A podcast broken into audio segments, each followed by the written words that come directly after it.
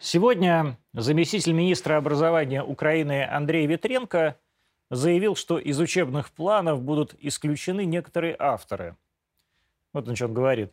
Из зарубежной литературы, это русская литература, будут исключены полностью все эти. Ну, например, «Война и мир». Такого на Украине уже изучать не будут. То есть все, что воспевает оркские войска, исчезнет из программы зарубежной литературы. Оркские войска. А, орки. Орк князь Андрей Балконский.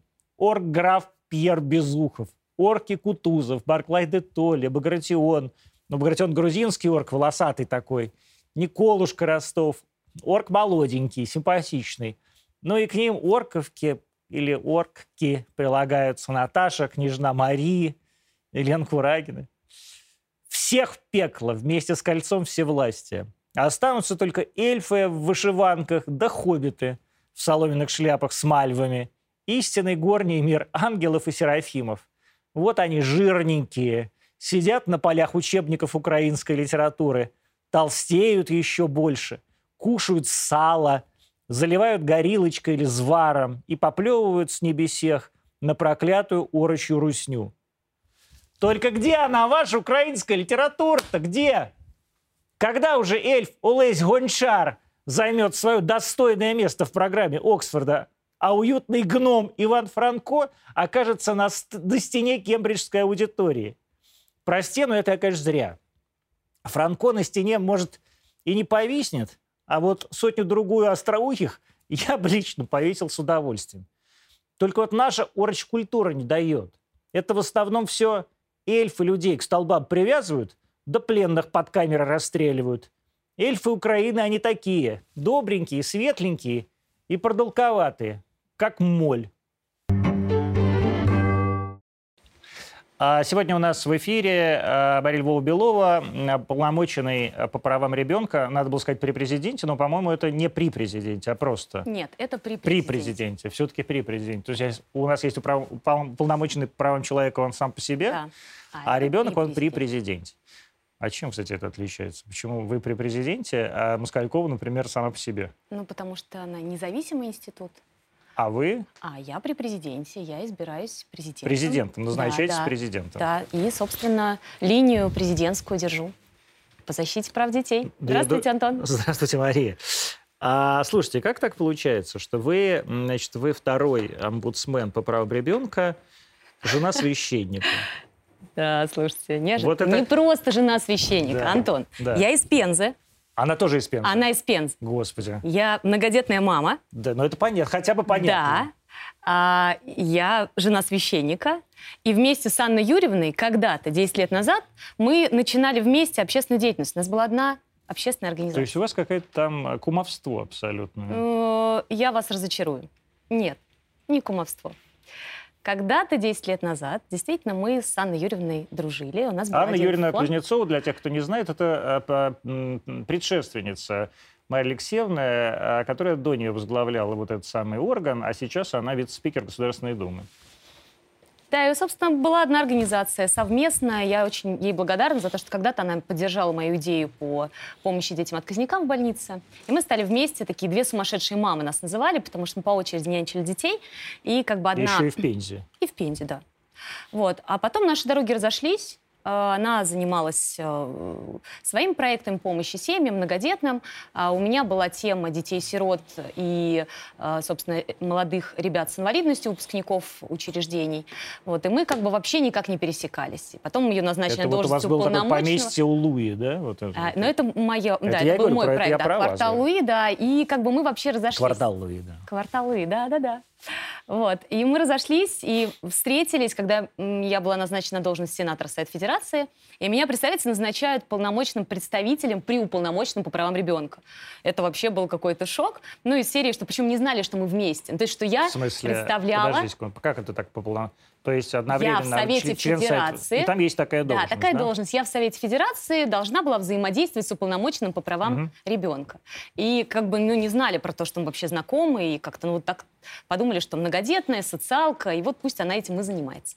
Вот, и вот это была наша такая первая встреча. И потом, конечно, когда Анна Юрьевна назначили а, как бы вообще ну, тема А у депутатства... вас так принято, да, друг друга называть? Анна Юрьевна, там, Алексеевна. А, слушайте, же ну это же, это Юрьевна же, не называете. это же статусный человек, да, я вот лучше, лучше буду так. Так.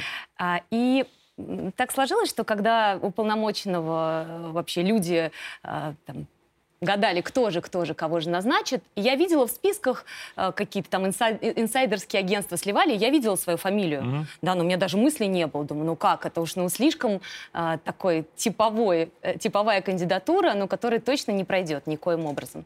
Вот, ну, как видите, я здесь сижу. То есть вы наверное, не знали о том, я что не вас знала, назначат? да, есть такая э, информация и такой слух о том, что там на мое, назначение а, м, ему поспособствовала Анна Юрьевна. Это совершенно в корне неверно, она к этому не имеет никакого отношения. А вот у нее было свое видение. Слушайте, я надеюсь, что это было решение президента. Ну как, президент, он Искренне. что, он посмотрел на это, что думает? Слушайте, ну ему же представляют несколько кандидатур, он смотрит. До этого мы с ним несколько раз общались, когда я победила на конкурсе «Лидеры России». Мгм.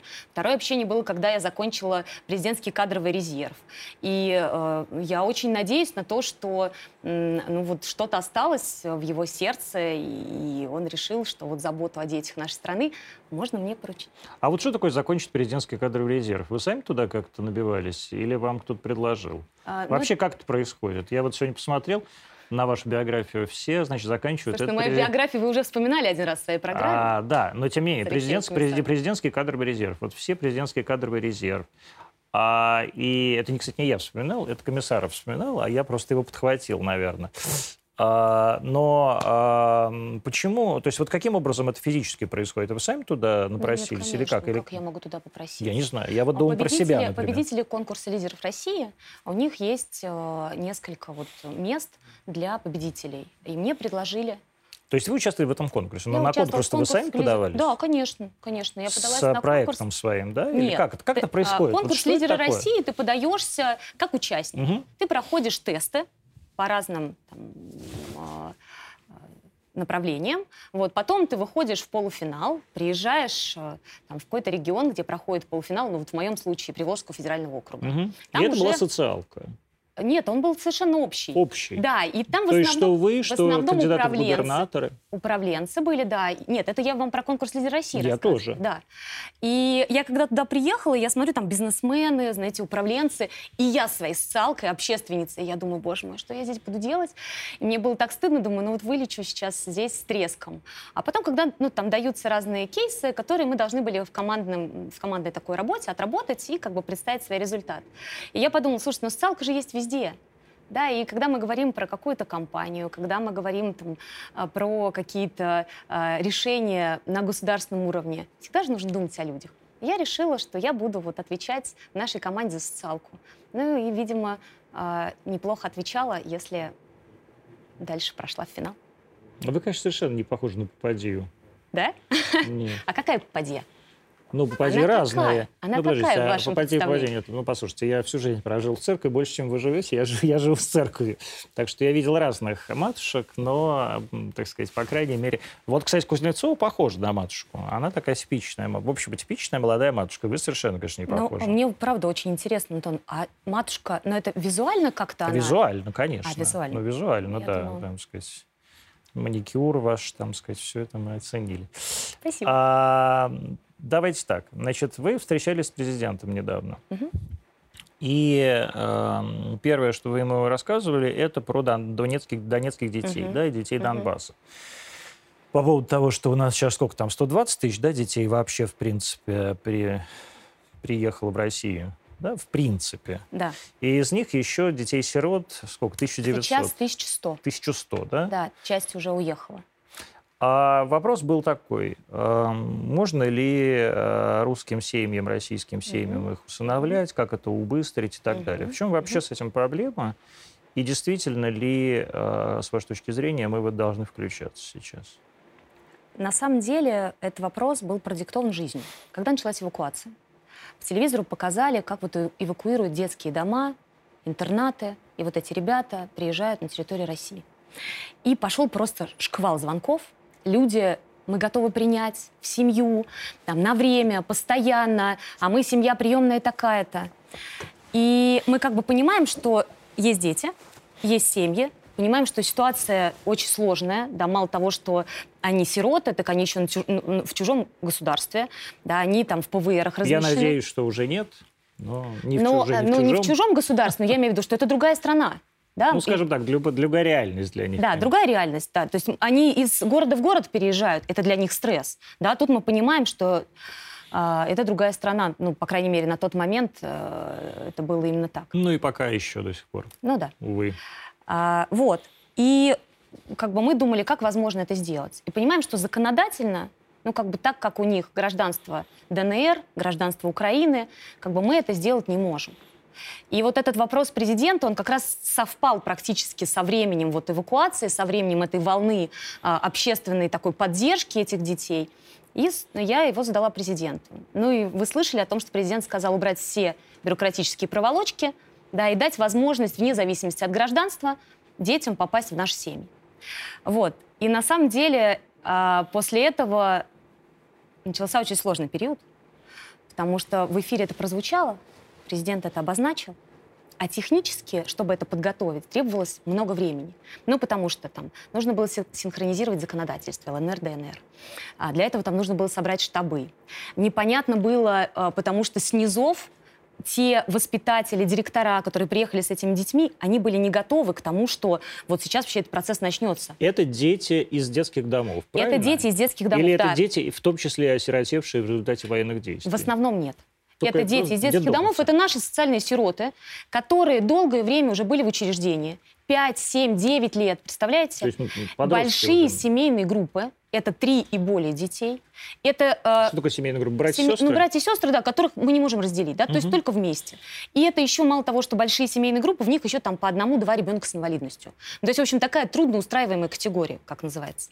Вот. А естественно, что люди, когда про это услышали, они подумали, что это боевые сироты. Ну, из серии, что там мама, папа Мама, умерли, уч- учитель, убили, врач, да. убили, да. И вот сейчас как бы мы эту сиротку возьмем. А там-то анамнез, ну, обычные наши вот социальные сироты из неблагополучных семей, которые долгое время были в детском доме. Там у меня даже была история, у меня девочка одна маленькая, я приехала в ПВР, в Воронежскую область, и она так на коленке ко мне залезла. ПВР — это... Пункт временного размещения. Угу. И она мне на ушко говорит, а нас в семью не возьмут. Я говорю, малыш, а почему? Она говорит, а потому что нас трое. И я когда стала выяснять, то есть из-за, того, из-за ситуации, которая была на Донбассе, ну, как бы больше двоих детей в приемные семьи уже не брали. То есть если семья больше трех детей, то я говорю, малыш, да у нас возьмут и трое, и пятеро, и больше. Ну, в общем, как бы вот а, этот момент. дальше я поехала в Донецкую Народную Республику, в Луганскую Народную Республику. Мы поговорили с главами республик. Я сказала, что говорю, мне от вас нужно принципиальное политическое согласие ну, как бы на, на этот процесс. Потому что мы понимали, что снизов идет сопротивление. То есть нам не давали там общаться с детьми, детей фотографировать. То есть это было такое прям... Мы вот сколько привезли, столько назад и вернем. Вот. А волна идет с другой стороны, с стороны родителей. Мы готовы, мы хотим. Вот. И главы республик поддержали, сказали, что если есть возможность у детей попасть в семьи, то мы должны эту возможность им дать. Вот. И, значит, следующим решением стало дополнение к указу президента об упрощенном получении гражданства этой категории детей, потому что по указу предыдущему, а, ну, вот эта категория не была учтена, потому что, а, чтобы заявиться ребенку на гражданство, это должен сделать законный представитель, да, физический или родители. Вот. А у них получается, что юридическое лицо, как бы вот эту лакуну мы убрали, и прямо перед 1 июня у нас появилось дополнение к указу об упрощенном получении гражданства. И на сегодняшний день а, с Денисом Владимировичем Пушилиным мы проговорили 108 детей в 5 регионов, вот сейчас группами. До этого мы э, этот путь прошли с Московской областью. 27 детей во временные э, семьи определили. Но это, в общем... То есть это опека? А что такое тогда, временная тогда, семья? Тогда была история с временной семьей, потому что у нас до конца механизм был не, не проработан. А у Московской То есть ты области... просто передаешь детей каким-то людям, да, которые... Ну, не каким-то, это профессиональные Ну, приемные да. семьи, которые с собранными документами, с э, подтверждением статуса приемной семьи, но они могут принять ребенка на время, то есть там на полгода. Вот что срок. такое профессиональная приемная семья? Если я правильно понимаю, у вас тоже такая профессиональная приемная семья, правильно, да? Ну, у нас законодательно это никак не закреплено. Ну, я про вас лично смыслово. говорю, да? Смыслово. смыслово. Да. То есть у вас пять своих детей, четверо... Свои все. Нет, а, ну, ну хорошо. А. Пятеро биологически, биологически, четверо, четверо приемных, усыновленных, да, удочеренных. Да, и 13, то есть 13 под опекой. С отсталостью.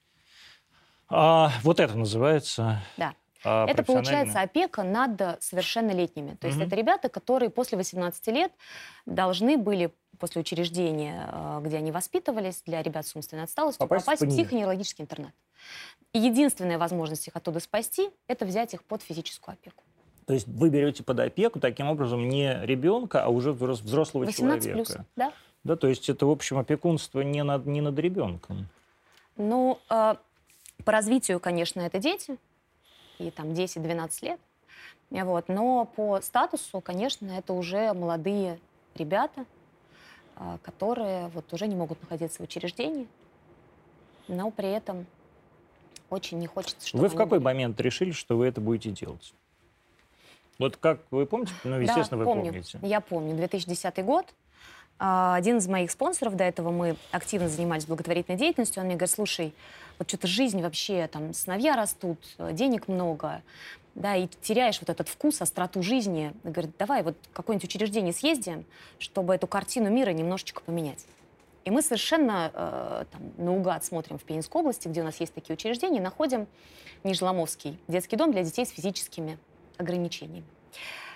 Приехали туда, и первый шок, ну, потому что мы смотрим, там ребята половинки, да, без рог, там, на колясках, но при этом с абсолютно светлой головой, которые понимают, что вокруг происходит.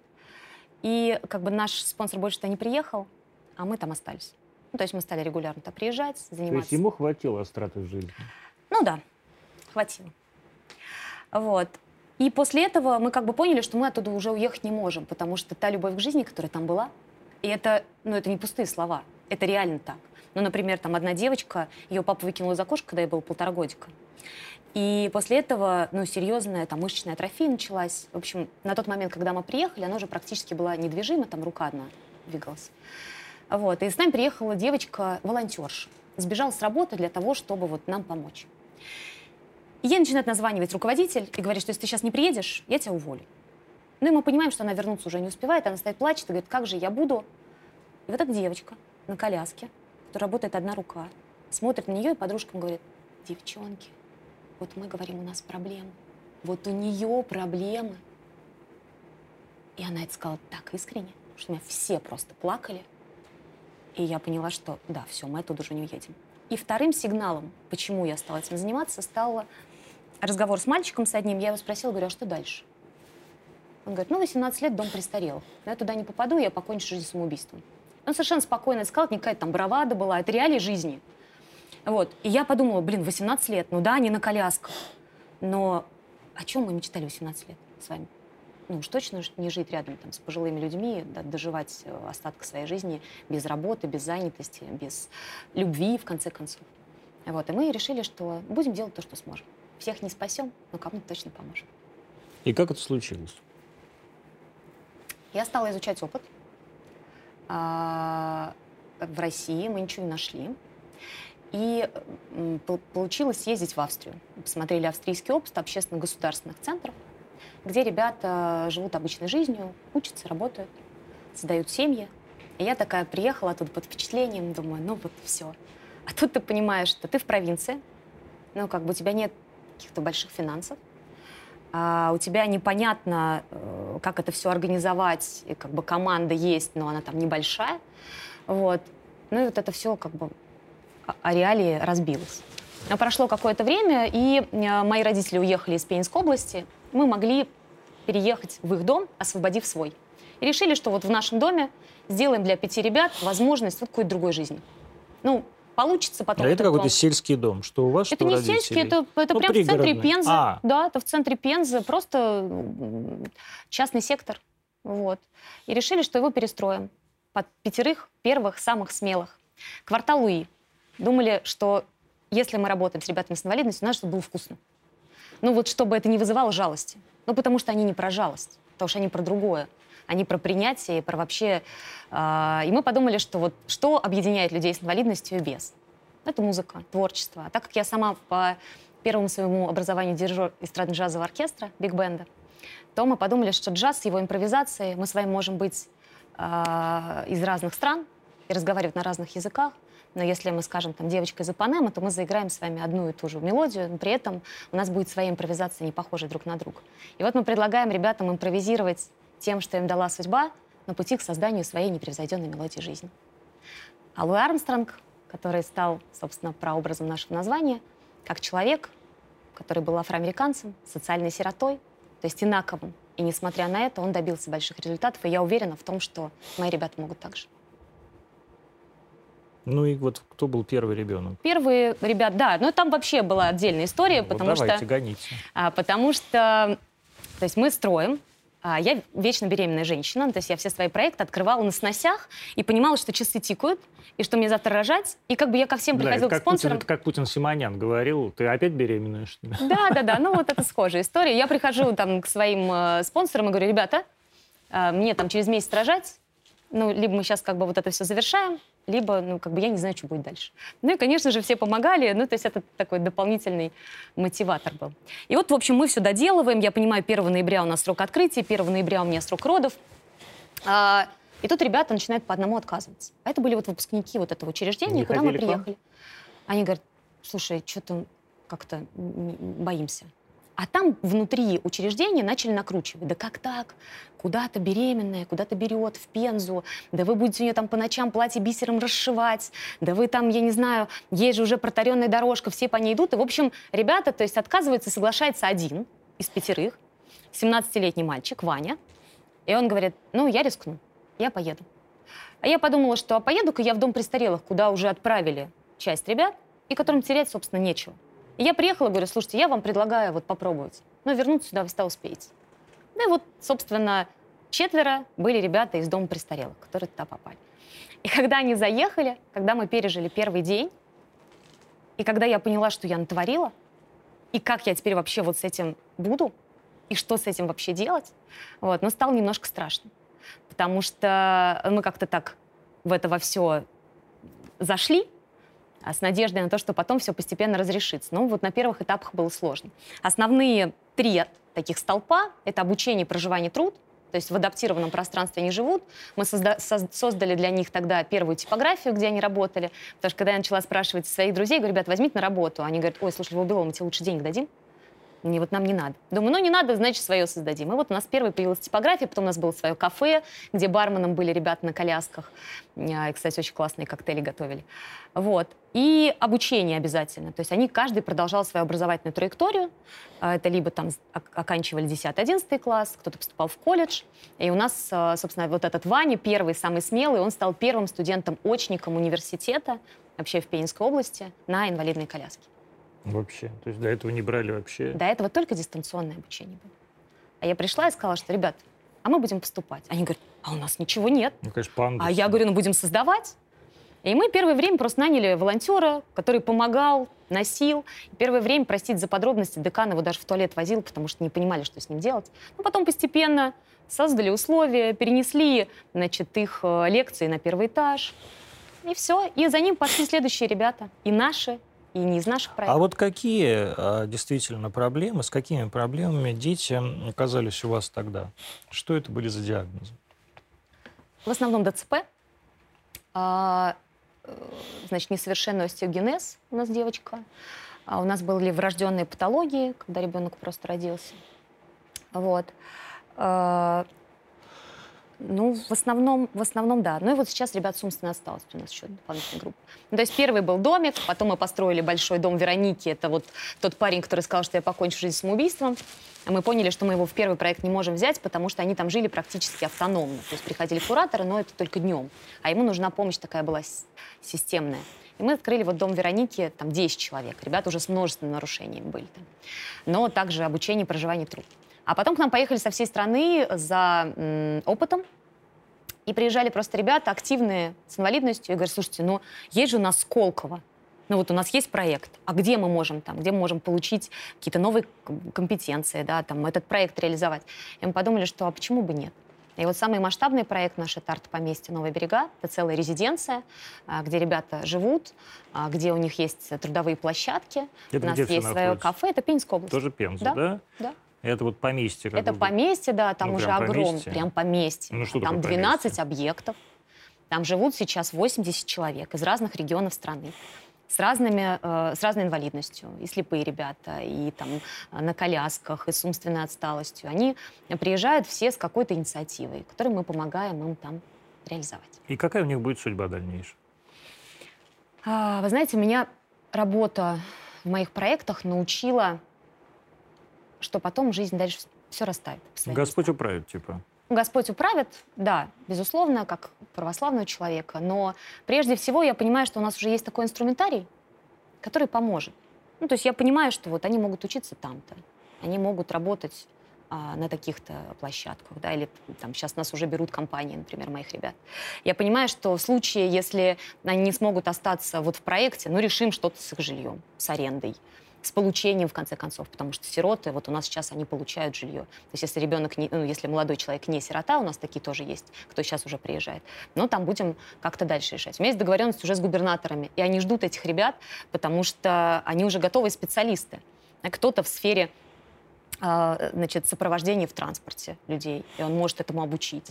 И то есть они готовы их принять у себя как такие точки вдохновения для а, вообще этой темы в регионе.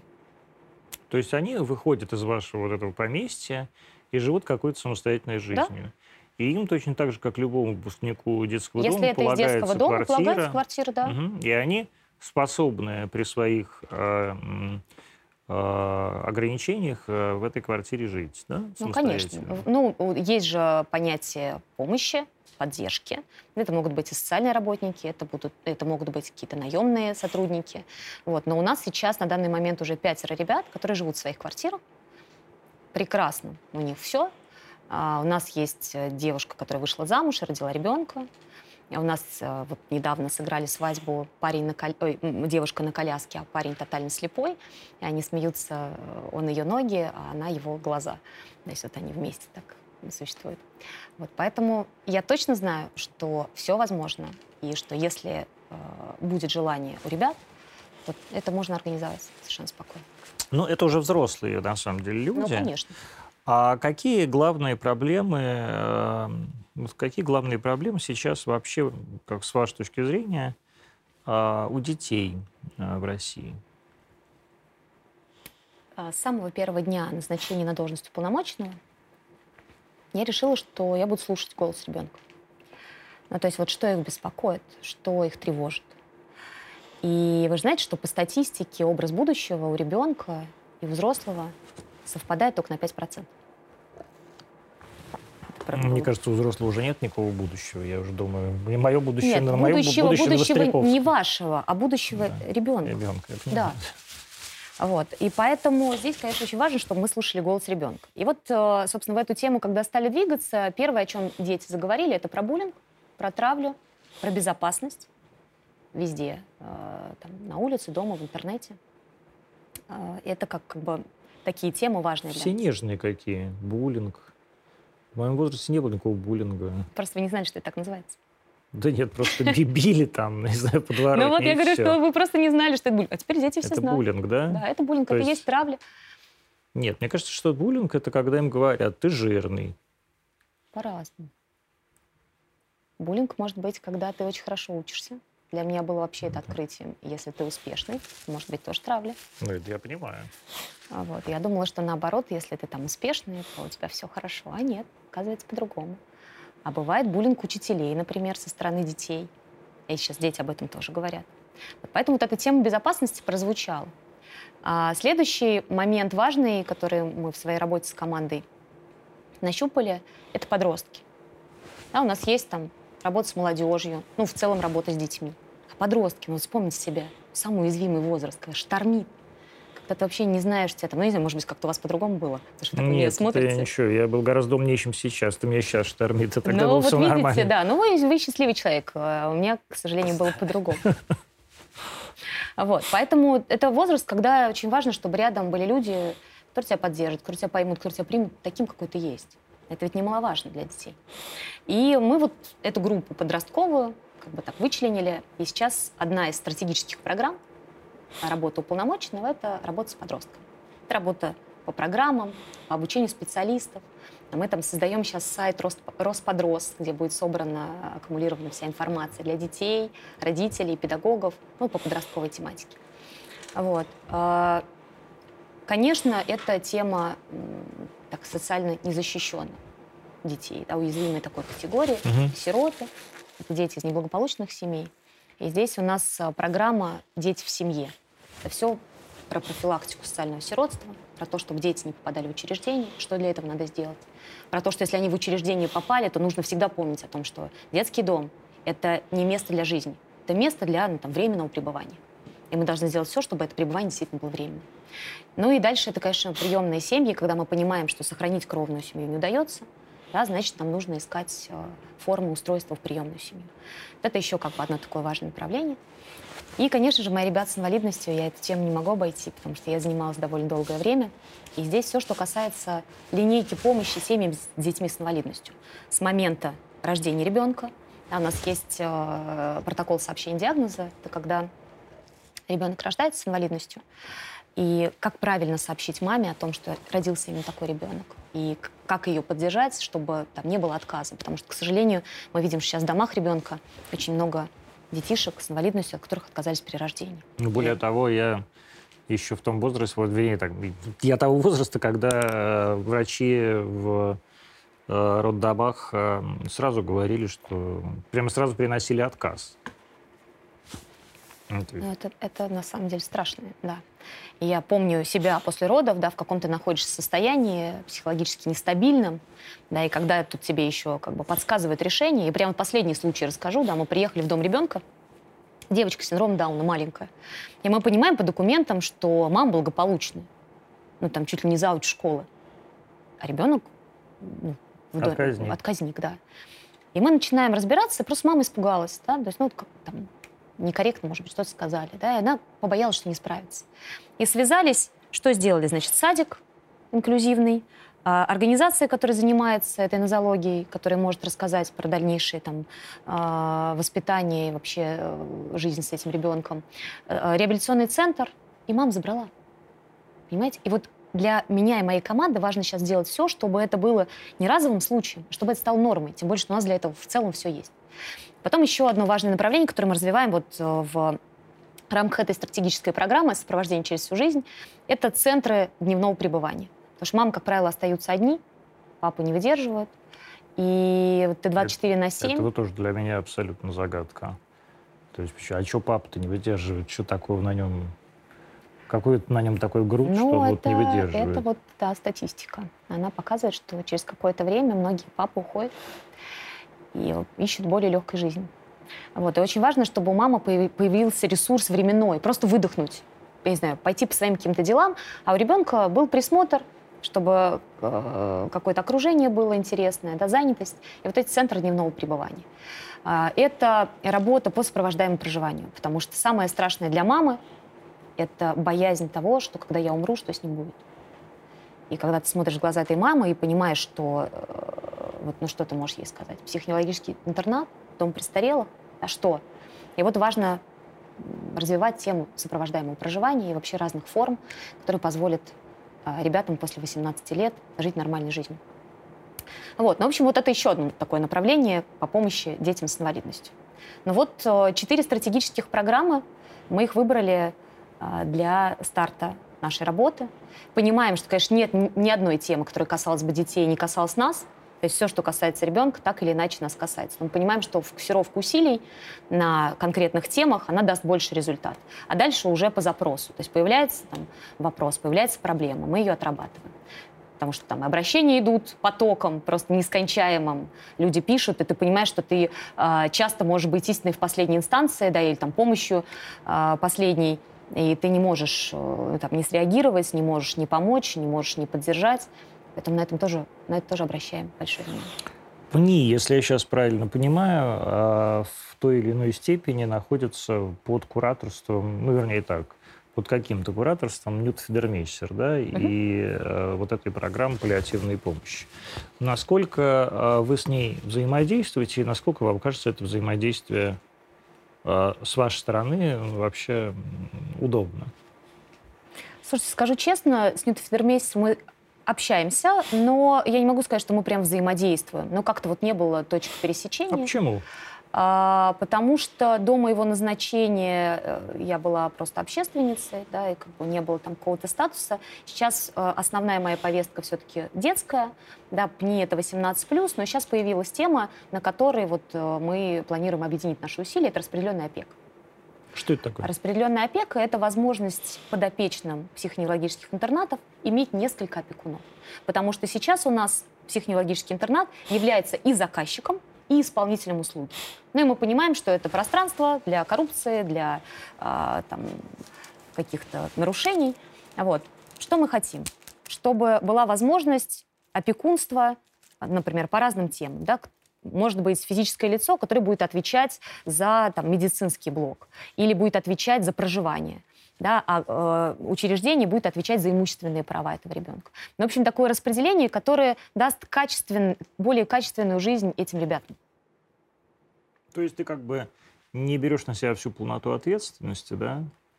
А при этом, Но при этом участвуешь, участвуешь в жизни. В жизни. Да. И, типа... и ты можешь, ну ты можешь как минимум проконтролировать, как он питается, да, как он живет, э, дать ему там возможность э, трудоустройства на своих каких-то площадках. Конечно, нам очень важно, чтобы у некоммерческих организаций появилась эта возможность тоже участвовать в жизни человека. Они, ну вот в данном случае у меня 13 ребят именно потому, что нет распределенной опеки. Так бы у меня была распределенная опека, они бы жили в моих проектах, да, со стороны там, э, государства бы это контролировалось, и все было бы хорошо. Но сейчас этого нет, и я готова взять еще ребят, но мне просто уже опека не дают. Опека не дает больше, да? Ну, сколько, да, и так уже 13. Поэтому это моя личная история, и я очень надеюсь, что у меня получится вместе со всеми. Я слышал много таких историй, ну, как бы э, историй, переходящих из уст в уста, что называется, баек, да? А, что люди берут э, детей, в том числе под опеку, а, для того, чтобы зарабатывать на них деньги. Угу. Насколько это правда? Ну, во-первых, я хочу сказать, что если э, человек или там семья осуществляет должный присмотр, уход, да, закрывает все базовые потребности ребенка, то в целом я ничего в этом плохого не вижу. Объясню почему. Ну вот у меня там четверо приемных подростков было. Сейчас там взрослые ребята уже. И вот кто-то пришел в мою семью по безумной любви. Ну, то есть я прям вот его увидела и вот думаю, вот это прям мой ребенок, я его заберу. Такой был? Да. Это первый мой ребенок приемный, который пришел в семью. Потом закрывался детский дом. И я понимала, что сейчас ребят отправят там на периферию, а толковые, и хотелось их немножко поддержать. И мы с мужем посоветовались, говорим, ну а что, почему бы нет? Дом позволяет, давай возьмем и дадим возможность этим ребятам другого будущего. И такая форма у нас была. А потом у нас пришла девочка, которая очень дружила с нашим а, первым приемным сыном, и у них такие были теплые отношения, и мы подумали, что а, почему бы и этой девочке не помочь, потому что на тот момент начались конфликты в семье, очень серьезные, там, дележка территории. И мы подумали, что мы, если эту девочку возьмем, она немножко внимание старшего приемного сына себя оттянет.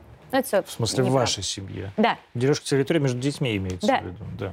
Вот. И как бы мы ее взяли, то есть мы ее взяли, по сути, как, э, то есть хотели э, девочке помочь, но при этом еще немножко вот внимание там э, приемного сына отвлечь на нее, потому что у них были очень хорошие отношения. Поэтому в целом дети приходят в семью по-разному. Есть, например, э, семья, которая знает все аспекты воспитания приемного ребенка, знает там эти переходные периоды, знает, э, как, как ребенок социализируется в семье. Потому что, например, у меня пришел сын, ему там было 15 лет, и он валяется на ковре, играет с младшими детьми. И вдруг в какой-то момент начинает кусать меня за ногу. И я мимо проходила. И и у тебя просто шок, то, что думаешь, 15 лет, что такое? Какое-то психическое отклонение, как мы с этим будем жить дальше? А это, оказывается, просто ребенок взрослеет, и он проходит кризисы, но вот на тот момент трехлетнего возраста, когда малыши не знают, как проявить свою любовь, и вот они вот так вот делают, и, и вот, да, вот три, три годика. Потом у нас был кризис 7 лет, там, 16 лет и так дальше. Поэтому если семья понимает, что с этим делать, каких там специалистов можно привлечь, как я ничего не вижу плохого в том, что, например, семья берет это э, и, и воспитывает ребенка. То есть ничего плохого в том, что они относятся к этому как к коммерческому проекту? Ну, не, не совсем так. А как? Не к коммерческому а проекту. А как? К коммерческому проекту это уж совсем ну, как-то негуманно, как мне кажется. Вот. Но я говорила про большую любовь и про то, что это делаешь ради ребенка. Ну, как бы ты, ты ему помогаешь. Как бы это две стороны. И если ты не нарушаешь там, его прав, если ты базовые потребности закрываешь, если ты это э, делаешь ответственно. То есть я в целом как бы ничего не вижу в этом плохого. Если, конечно, это средство зарабатывания денег, и вот я буквально э, два часа назад была в Московской области э, с донбасскими детьми, которых мы привезли из подвалов Мариуполя. И вот там дети, от которых отказались приемные родители во время начала спецоперации. Они Это просто как? утром проснулись. А родителей нет? А родителей нет. Ни еды, ни воды, ни документов. И вот мы сегодня с ним с ним разговариваем, они говорят, да что, они нас там не кормили толком, не поили, деньги наши все забирали. Конечно, такое, но это неприемлемо. И здесь не может быть вообще, мне кажется, даже пространства для обсуждения. Вот. Но это существует действительно, это бывает. А, к сожалению, это накладывает такой негативный отпечаток вообще на тему приемного родительства. А у нас же как, один случай какой-то негативный прошел в СМИ, и у нас сразу начинают все приемных родителей клеймить. да вот, они там из-за денег. И я через это проходила уже много раз, когда мне говорили, что да, она зарабатывает деньги. Я говорю, ребята, я вам сейчас расскажу, как. Даже, говорят, не зарабатывают, а отмывают. Вот это а, отмывает, да, отмывает. да. Вот, поэтому, э, конечно, такие страшные случаи они недопустимы. Мы, конечно, должны сделать все для того, чтобы этого не происходило. Для этого сейчас существует школа приемных родителей. Ну, школа приемных родителей, она, ну, как бы, никак на это не может повлиять. тестирование нет. Почему? Психологическое тестирование, которое в целом выявляет твою мотивацию, с которой ты идешь. Вот, например, мое психологическое тестирование мне показало, что мне категорически нельзя быть приемной мамой. И я тогда очень расстроилась и сказала, а почему? что... А потому что я шла с э, неправильной мотивацией я шла спасти ребенка. Угу. А он меня об этом не просил. Это была моя личная инициатива. Но это потом просто сложности были в адаптации. Мы там э, вот эту связь долго выстраивали. Слава богу, что рядом там были специалисты, которые поддержали, помогли, подсказали. А какая правильная мотивация? А, правильная мотивация, когда ты отдаешь себе отчет в том, что это ребенок, да, это личность, у него есть своя личная история, у него есть там, особенно если это подросток, у него есть родственники, у него есть корни, как мои дети говорят, не руби нам корни, а потому что, например, э, там, сын один вместо того, чтобы покупать себе еду, экономил деньги и потом носил отцу алкоголику, значит, на то, чтобы... Бухло. Ну, я не знаю, что он на эти деньги там дальше покупал уже отец, ну, то есть, что он просто ему это все передавал. Вот. И когда я ему сказала, что, говорю, слушай, дорогой, но ну, мы как бы в тебя вкладываемся, да, хотим тебе помочь, а он мне говорит, ты понимаешь, это моя кровь. Он говорит, ты не руби мои корни, то я не смогу расти. Вот, и поэтому вот это тоже важно, да, учитывать. То есть там целый комплекс.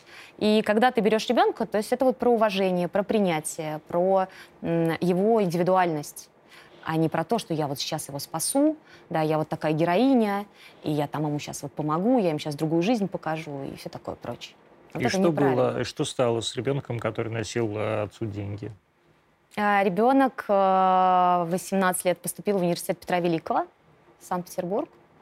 Через полгода позвонил мне и сказал, что «мам, я свою тюрьму отсидел, забери меня назад». А мы его перевели в Пенский университет строительный. Он его благополучно закончил.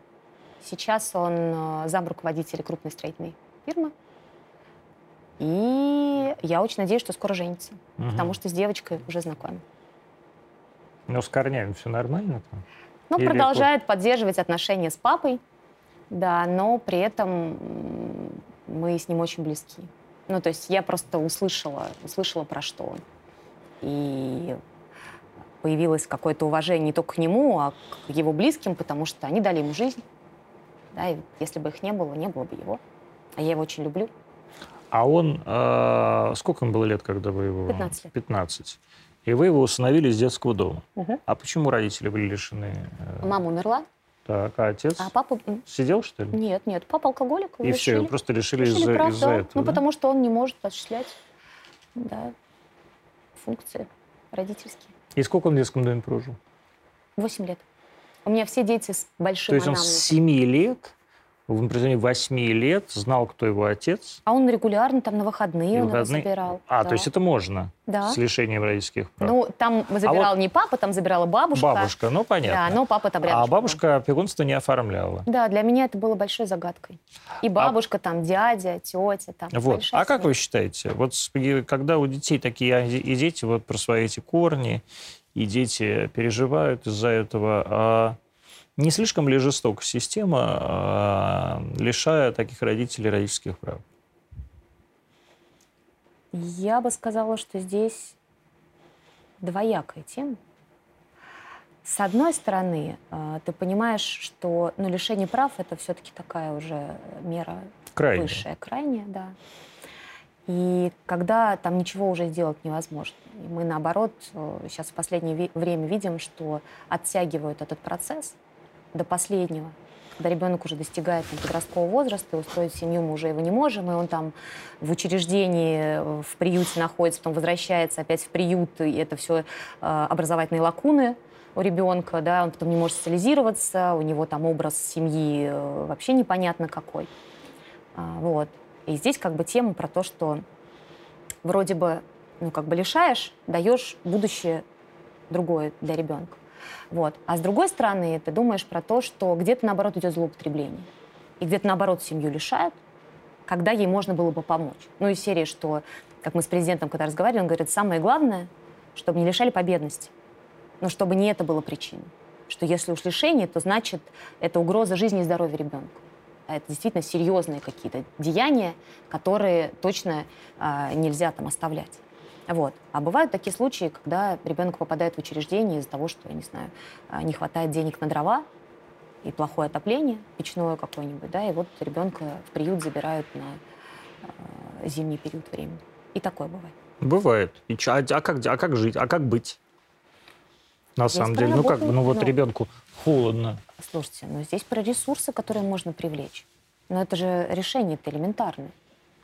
Не знаю, нет возможности из бюджетных средств это сделать. У нас куча сейчас некоммерческих организаций благотворительных, которые могут помочь. Да я уверена, что любой предприниматель, который будет понимать, что сейчас там дети останутся сиротами, а мама там непонятно по какой дорожке дальше пойдет, я уверена, что многие захотят поддержать в этот момент. И здесь просто про работу, про систему помощи семье. Это про что? Не знаю. А про что? Нет, это про что? Это про то, что ты финансово помог, да, но ты дальше эту семью сопровождаешь. Потому что если ну, в этой семье уже как бы кризис какой-то есть, значит, э, требуется помощь для того, чтобы э, эту семью из кризиса вывести. И я вот просто по себе, я почему мне эта тема близка, я же сама из многодетной семьи, нас четверо, я старшая дочка, 90-е годы, а, бюджетники родители. И у нас реально нечего было есть. У нас была там, пшенка, которую бабушка когда-то там закупила, и не было даже соли. И я помню этот момент очень отчетливо. И я понимаю, что если нас там добрые люди не помогли, не привезли нам там продуктов там, на две недели, и мы продержались, я не знаю, что было бы дальше. Потому что мама говорит, я была готова просто взять вас за руки и отвезти в детский дом, ну, потому что вас там хотя бы накормят. А, ну, как бы, а там не было вообще ник- никаких возможностей. Поэтому здесь а, про личную ответственность семьи, конечно, за своих детей, и про системную работу с семьей. Но это к вопросу о ювенальной юстиции, да, в некотором смысле? Или Ну, нет? это Вот- ювенальная юстиция. Ну вот я просто, я все время слышу ювенальная юстиция, ювенальная юстиция.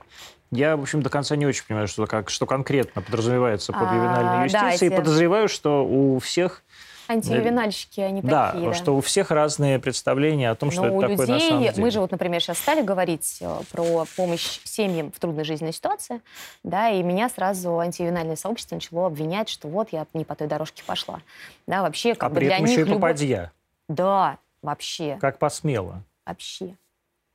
А здесь про несоответствие. То есть в ощущении людей, что если ты заходишь в семью с какой-то помощью, то ты уже нарушаешь границы семьи. Да. Да, лезешь, самым лезешь в лезешь, да, пространство с- со семьи, своим уставом со своим в чужой, уставом, да, да. монастырь. да.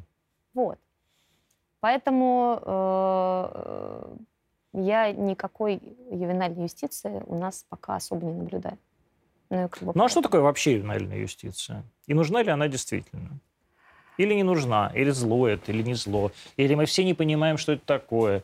И просто выучили какое-то словосочетание. А Поговорим о ювенале, каждого... в конце письма поставим Вале. Как писал вчерашний юбиляр Иван Сергеевич Пушкин.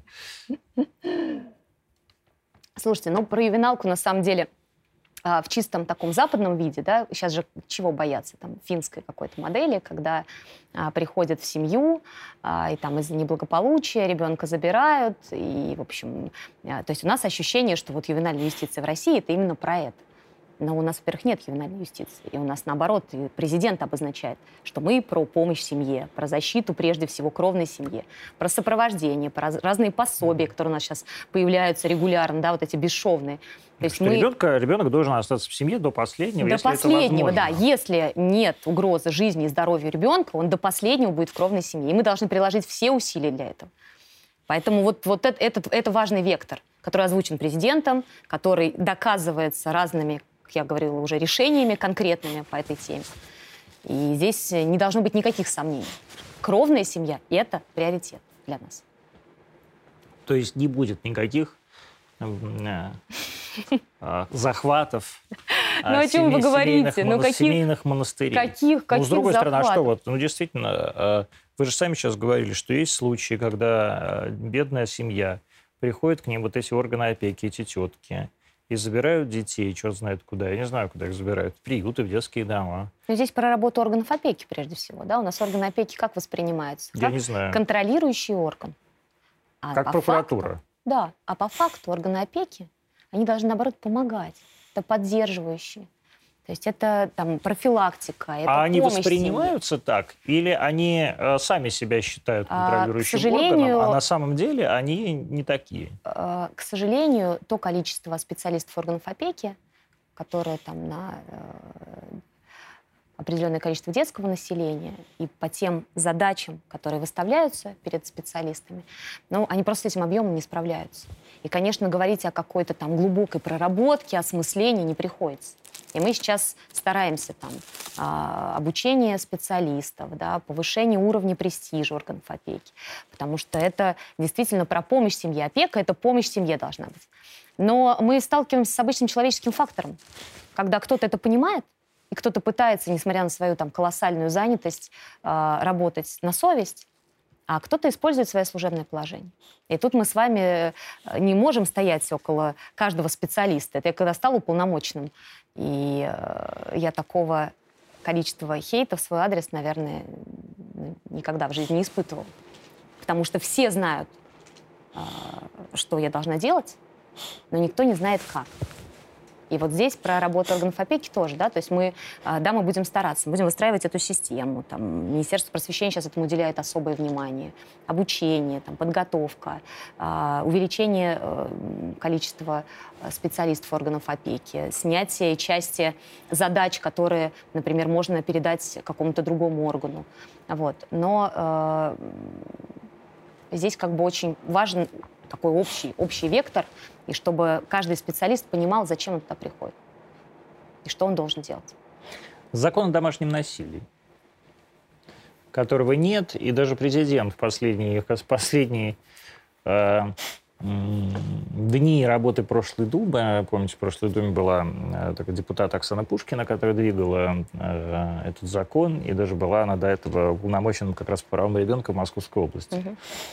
А он, в общем, тоже касается права ребенка. Угу. Да? То есть он касается не только же взаимоотношений мужа и жены, очевидно, там, мужчины и женщины, но и ребенка, который страдает от этого насилия, и мы видим, как вот сейчас там вообще бесконечно эти какие-то случаи на фоне кризисов, да, когда отец сходит с ума, убивает жену, своих детей и так далее. Да? А насколько а, вы, как уполномоченный по правам ребенка, в этом заинтересованы, и нужен ли такой закон? Заинтересован в принятии закона? Да.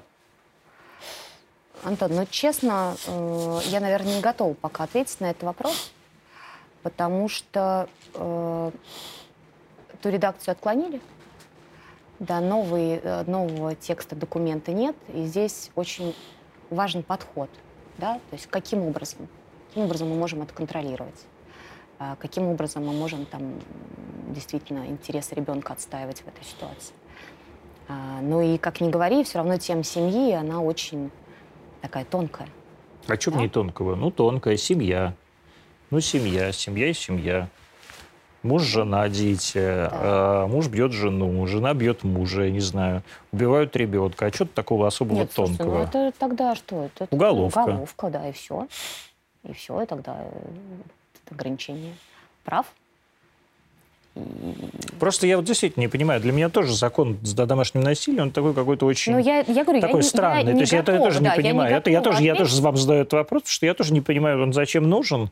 Да, если есть, с одной стороны, уголовка, с другой есть ну, административка. Мне кажется, мне кажется, что это просто какая-то такая громкая тема, на которой люди любят дискутировать, высказать какое-то свое мнение.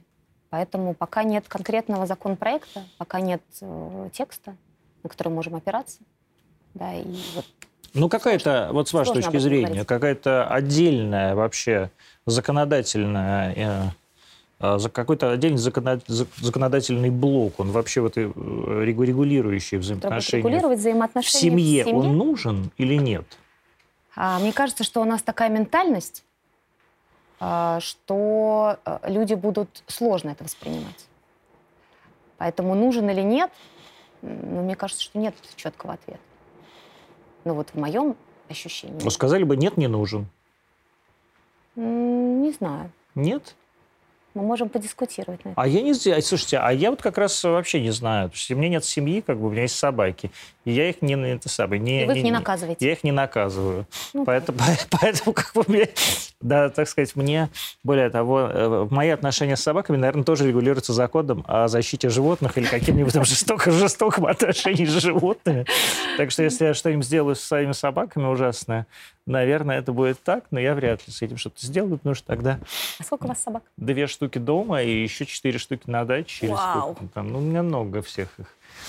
А и собак, и кошек да, каких-то дворов, дворовых. С детьми, да, с у вас, вот, у вас ровно столько, сколько детей, у меня столько, столько... с детьми, с животными не очень, да. Обычно вот, а у меня, да, долго меня, не наоборот. живут у нас. А сегодня э, вот только что Государственная Дума приняла в первом чтении за, за этот самый закон да, о вот этом подростковом и детском движении. Движение, большая перемена. Большая перемена. Я все время, я поскольку пионер, я ничего не понимаю, зачем это называть по-другому. Назвали бы обратно пионером, я бы, я бы хотя бы помнил, как это называется, а то большая перемена. Это вот что, пионеры? Нет, это совсем другая сущность. То есть я думаю, что все лучшее, конечно, будет взято, проанализировано, но сущностно э, это, это другое. Во-первых, мы здесь говорим про три важных составляющих. Ну, во-первых, э, первое – это делание, то есть какое-то общественное, э, смысловое наполнение. И как бы там вариации разные. Второе – это роль личности, которая может за собой повести, и которая для ребят будет авторитетом. А имеется в виду вожатый или внутри? Ну, на разных, на разных уровнях. Или там типа представитель нет, нет, нет. вся дружина Ну, это на разных уровнях. Просто, то есть личности, за которыми ребята захотят пойти, с которыми, с которых они захотят брать пример, которых они возьмут там все в наставники. В том числе и из своей как бы собственной среды. Ну, Или я нет? думаю, что выросшие среды, конечно, у них же есть эта иерархия внутренняя. Вот. И третье – это вариативность. Вариативность э, той работы, а, той активности, того делания, которое я выберу. Вот если, например, РДШ с вами возьмем, то там есть и волонтерская деятельность, да, и там коммуникации, и исследования. То есть ты можешь как бы вот выбрать то, что, то, что тебе интересно. И мне кажется, прежде всего вот это движение чем было продиктовано? Что у нас есть там 17 а, миллионов школьников, из них только 4 миллиона а, участвуют в разных движениях РДШ, большая пере... российское движение российское школьников. движение школьников. А, большая перемена, а, это юнармия. юнармия, да, да, да. Ну то есть такие активисты. А остальные ребята никак не вовлечены в эту деятельность. И вот как сделать так, чтобы а, охват был больше? Или как сделать так, чтобы вот 80% ребят, которые говорят, что ну да, в целом мы как бы готовы в этом принимать участие, но не хотим вот так системно, постоянно. Мы готовы там э, периодически на какие-то мероприятия, на какие-то события, чтобы мы их тоже могли охватить, потому что это тоже важно. И для меня еще большая перемена — это как возможность получить ресурсы, э, контакты ребятам из глубинки, с низким там доходом, социальным статусом каким-то. Я была на конкурсе «Большая перемена», на финале конкурса в Артеке. И вот там приехала девочка из Новосибирской области, э, и в разговоре она говорит, вот у меня мама воспитывает нас одна, сгорел дом, нас три сестры, папа после этого от нас ушел. И мама совсем, говорит, впала в уныние. Я для того, чтобы ее поддержать, вот стала участвовать в этом конкурсе, чтобы mm-hmm. она увидела, что все не зря. И вот я там до финала дошла, и так аккуратненько она спрашивает, говорит, слушайте, а нет у нас никаких вот программ помощи, ну, таким семьям, вот как мы? А я через какое-то время должна была лететь в Новосибирск. И мы встретились с травником, с губернатором. Я говорю, слушай, ну давайте поможем семье. И нашли решение, и через э, два месяца мне прислали, как э, они заезжают в новую квартиру. То есть в Новосибирске дали квартиру? Ну, э, там не совсем дали, да, это там такая была многоходовка сложная. То есть в Новосибирске не дали квартиру, а да. купили квартиру? Ну, купили квартиру, купили, Коммерсанты. Дали. То есть вы хотите докопаться да, до сути. это важно. У меня, к, у меня к Новосибирску есть вопросики. Тут, Слушайте, ну на самом деле у меня к Новосибирску нет вопросиков, как у уполномоченной. Я, мне очень нравится политику, которую они ведут по детской теме.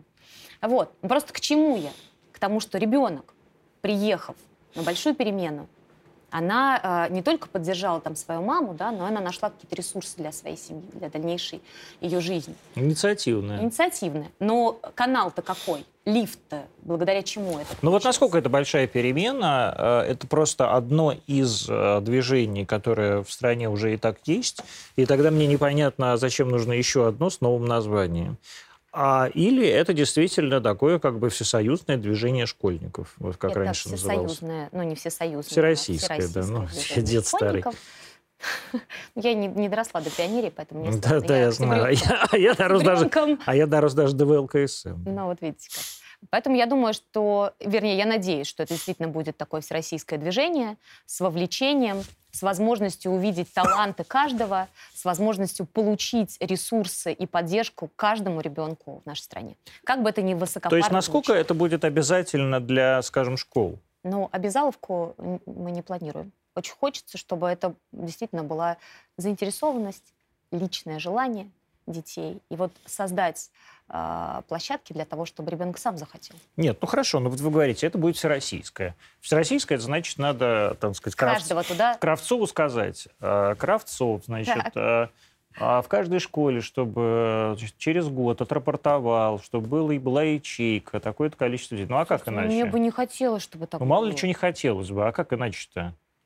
Но почему ну а как считаете... с ними иначе? Подождите, а почему вы считаете, что если а, действительно ребятам будут предложены разные активности, если они будут видеть, что это вкусно, что это стильно, ну, подождите, но... что их сверстники в этом во всем задействованы? Ну так у них бесконечно. Вот вы сами говорите, там РДШ, да, или как он там называется? Да, Российская а, этот, э, Юнармия и так далее. Ну то есть уже есть все эти движения. Да. А зачем еще одно движение, которое, в, в, в которой нет обязаловки? Ну, во-первых, оно под зонтичным брендом соберет все, что есть, а, добавит есть, еще новые. То есть все туда войдет? Да, добавит еще новые возможности, новые ресурсы для ребят, а, ну, например, с, там, с низкой социальной активностью. То есть и РДШ, и Юнармия, все туда войдут? Они, получается, что вот те направления, которые они вели, они будут включены угу. вот в эту большую перемену. Угу. То есть, ну вот, в сущности, получается, что это слияние-поглощение такое. Я бы сказала, наоборот, увеличение возможностей. Ну, это... Мы же с вами про 12 миллионов говорим, которые не охвачены. Да я понимаю прекрасно. Понимаете, я поэтому, здесь, здесь я... как бы про то, что как, как, вот как этих вовлечь. Так я поэтому и говорю, хрен ты их вовлечешь, если их не заставишь. Или нет? Слушайте, я бы так не говорила про нашу молодежь, про наших детей. Детей. А как надо говорить про ваших детей? Про наших детей надо говорить, что на самом деле они очень открытые, и просто нужно подобрать ключик к ним. Ключик к 12 миллионам. Да. 12 миллионов золотых ключиков. Да, да, да. Да, бу, ра. Да-да, конечно. А что вы думаете, как попадья, про духовное, так сказать, э, духовное образование, духовное воспитание в школах? Слушайте, я считаю, что мы должны... Надо закон Божий. Традиционные ценности. Слушайте, ну у нас многонациональная страна. Ну и что, там можно Коран попедовать? Ну и здесь вот я считаю, что для этого у нас же есть храмы, воскресные школы. Мы должны говорить о традиционных ценностях, да, семейных ценностях. Должны говорить о добре и зле. А, но это должно быть, э, как мне кажется, не как религиозное просвещение. Да, это просто про человеческие ценности. Но не надо, что ли, детям закон Божий? Слушайте, у нас есть православная, у нас есть православная гимназия. То есть не надо? И ты можешь отдать своего ребенка, если ты хочешь, чтобы твой ребенок получал там дополнительное духовное образование, ты можешь, э, собственно, пойти в православную гимназию. Есть воскресные школы для этого. Но мы же пробовали вводить образование такое, да, духовное. И мы увидели, что часть родителей выбрали светскую этику. Да, как, там, некоторые классы, да, поддержали это, но их было не очень много. Но поэтому здесь, э, мне кажется, что у нас сейчас настолько большая вариативность, ты можешь, если тебе нужно духовное образование, да, ты можешь отдать э, действительно в, в школу. Что, даже история религии не нужна? Нет, ну почему? История религии, религии это возможно, а почему нет? Но тут же про, про наших родителей у нас же есть эта тема.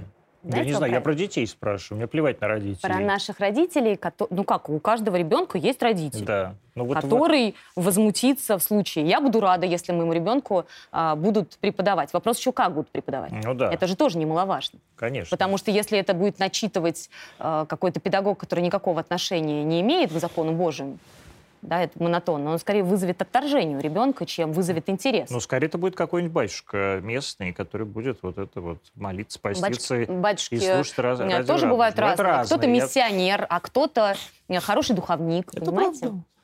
И а здесь... кто-то хороший администратор. А кто-то плохой духовник, плохой миссионер, плохой администратор. Слушайте, вы такой провокатор, конечно. Да. Это просто невозможно. Но интересно. Ну так надо, нет?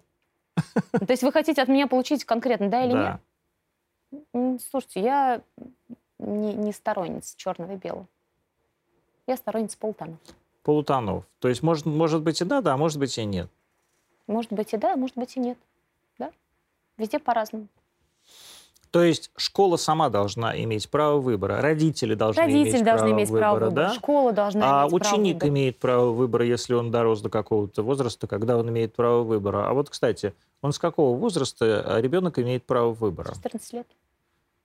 А, я, право вообще, я, вообще, я вообще вот спрашиваю, вот с вашей а. точки зрения, вообще ребенок, а как, а когда бы вы а, считали, как мать, так. как женщина и как мать, так а, что ребенок вот имеет право выбирать. Вот просто вот не, не игрушку. Подождите, а выбирать не игру... что? Вот, да, говорю, выбирать не игрушку, что? не игрушку, а вот, например, предмет, а, прийти и сказать, мам, мне это не интересно, можно я не буду это учить? Все зависит от аргументации. И как бы у нас в семье ну, право выбора имеют дети вне зависимости от возраста. Если ребенок приходит и говорит, что я по тем или иным причинам там что-то не хочу, да, или там не поменять. Или последняя история, э, когда я готовила свою дочь сейчас к МГУ, вступление на журфак. На журфак? Да, это была... Э, могли, могло бы получше куда-нибудь отдать. Слушайте, ну вот как-то не знаю, мне захотелось. И мы с дочерью а обсудили. ей захотелось? Вот это вопрос. И мы с дочерью обсудили. Вот она говорит, мне, а мне захотелось. Вот, вот, вот они. Вот она, вот, вот, вот она. Вот да. оно лицемерие. Ну подождите, я, вы не дослушали меня. Меня еще не дослушали. Вот. Мы обсудили с дочерью, она сказала, что ну да, в целом я не против. А, и, в общем, мы начали там, активные действия предпринимать, там, репетиторы, заниматься, все там такая накачка пошла. И тут, э, а у нее 11 класс, вот сейчас ей ЕГЭ сдавать. Тут Новый год. И она в Пензе? Нет, она... Она в Москву приехали все. Да, и мы смотрим с ней «Общество мертвых поэтов», если вы смотрели этот фильм, и там есть э, в середине э, такой фрагмент, когда папа запрещает сыну пойти по актерскому да. пути, и он кончает жизнь самоубийством. И я смотрю, мой ребенок сидит, плачет. Mm. И мы начинаем с ней разговаривать, и оказывается, что когда-то, несколько лет назад, она так аккуратненько обмолвилась. Она все время занимается в актерской студии, да. она вокалистка. И она а говорит, я бы хотела... Я говорю, дочь, да ты что, это же, ну, как бы не... Э, что это за специальность? И тут я понимаю, что моему ребенку это важно. И я думаю, да горя оно все синим пламенем. Журфак, МГУ, пусть пробует. Это ее жизнь, и ей хочется. В общем, мы все это дело похоронили, и сейчас мой ребенок пытается поступить а вам что хочется? На актерскую. Вообще? Вообще или по детям? Ну, вообще себе, в себе. Ой, слушайте, такой глобальный вопрос. Себе, что я хочу? Угу. Себе, муж своему, семье своей.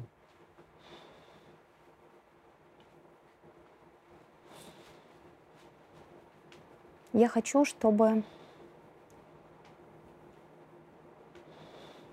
каждого из нас а, была своя миссия, а, было свое жизненное устремление, свое личное пространство для самореализации, но при этом, чтобы мы всегда находили время друг для друга, чтобы вне зависимости от того, чем мы занимаемся, вне зависимости от загрузки, которая есть у нас, чтобы вот это время друг для друга мы тоже могли найти.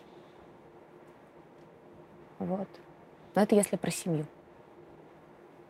Мне очень хочется, чтобы ну, каждый мог реализоваться, чтобы каждый нашел то пространство, если мы говорим про детей, то пространство, где он был бы счастлив. Это Мария Львова-Белова была сегодня в гостях, уполномоченный при президенте по правам ребенка. Это Антония, мы были в прямом эфире. Можно я вас обниму? Можно. 22 а можно... ребенка. Подождите, а вы смотрите, что я вам принесла Нет, же. давайте, принесла. значит, Можно? Давайте. Смотрите, вы сегодня в анонсе к программе Да. поставили, а, я не знаю, видели Да, вы или нет, я как выглядел Видел, анонс. видел, видел. И сзади у вас был лев. Да. Так вот, меня в школе дразнили белым львом. Да. Ну, потому что ну, Львова, Белова, Белова. Белова, да. Поэтому я хочу вам подарить этого льва. А еще У меня маленький, маленький, маленький э, тоже музей, э, маленький музей э, Леонида, Ле- Леонида Аркадьевича Якубовича. А Ой, еще детям в руки. «Детям в руки». Это наша акция, с которой мы на О. Донбассе ездим. Во, класс. Но И- это два, двушечка XL. Все правильно. Мы 2 старались, XL. старались подобрать. 2 XL. Все как А теперь полагается. можно обнимать. Ура! Ну, 22 ребенка у человека. Вы такая молодец. Спасибо вам за приглашение. Спасибо. Встретимся завтра. Завтра у нас, э, по-моему, губернатор э, Новгородской области, а послезавтра э, вице-премьер Трутнев. А, До встречи.